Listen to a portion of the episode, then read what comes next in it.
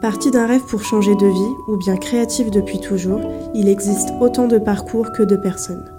Chacune d'entre elles ont un point commun, la passion. Bonjour à tous, j'ai envie de vous parler du cyanotype. J'ai décidé de vous présenter un procédé photographique monochrome assez ancien. Lorsque l'on se confronte à ces techniques de prise de vue ou d'impression dites alternatives, c'est l'occasion de développer son savoir-faire, mais aussi sa créativité. C'est une technique qui a été mise au point en 1842 par l'anglais John Frederick William Herschel. Ce pionnier de la photographie est aussi philosophe, astronome, physicien et météorologue. Il a utilisé les sels ferriques qui, en présence de matière organique, sont réduits en sels ferreux sous l'action de la lumière. Bon, concrètement, ça veut dire quoi? Eh bien, Ça veut dire que c'est le premier qui a été capable, grâce au mélange de deux substances, de pouvoir rendre photosensibles des matières qui, à la base, ne sont pas du tout faites pour ça. Donc, notre ami John a utilisé du citrate de fer ammoniacal, qui est très sensible aux UV, et du ferricyanure de potassium, qui donne la couleur bleue de Prusse aux impressions. Lui aussi est légèrement sensible aux UV.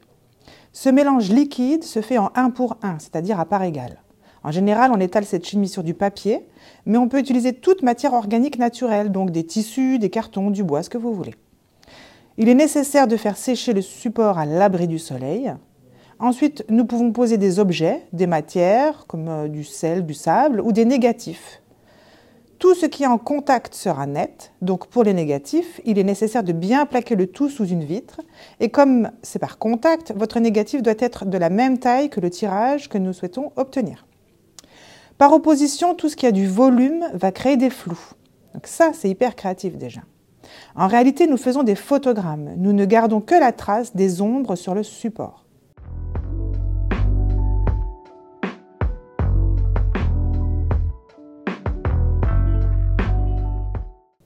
L'herbier, c'est l'utilisation la plus connue du cyanotype. Ce sont des fleurs ou des feuilles qui sont plaquées sur le support imbibé de solutions sensibles. On expose le tout au soleil ou sous une lampe UV.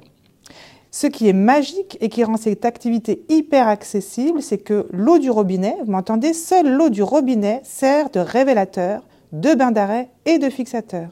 Ça devient un vrai jeu d'enfant. Les chimies sont disponibles dans tous les magasins créatifs, donc pour 20 euros, vous avez un kit de base qui durera toute une vie. La chimie seule, elle se trouve à 20 euros aussi les 500 ml. Et après l'ouverture, nous pouvons la conserver 10 mois environ dans des bouteilles opaques.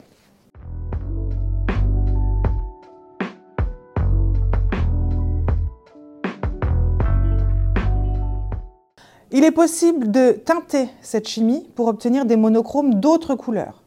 C'est du tanin qui va désagréger le bleu dans le bain basique. On peut obtenir des brins chauds avec du thé ou du café par exemple. Bref, c'est un outil de création infini. Je vous le recommande vivement et n'hésitez pas à faire ça en famille avec les enfants, c'est sans danger et ces potions sont réellement magiques.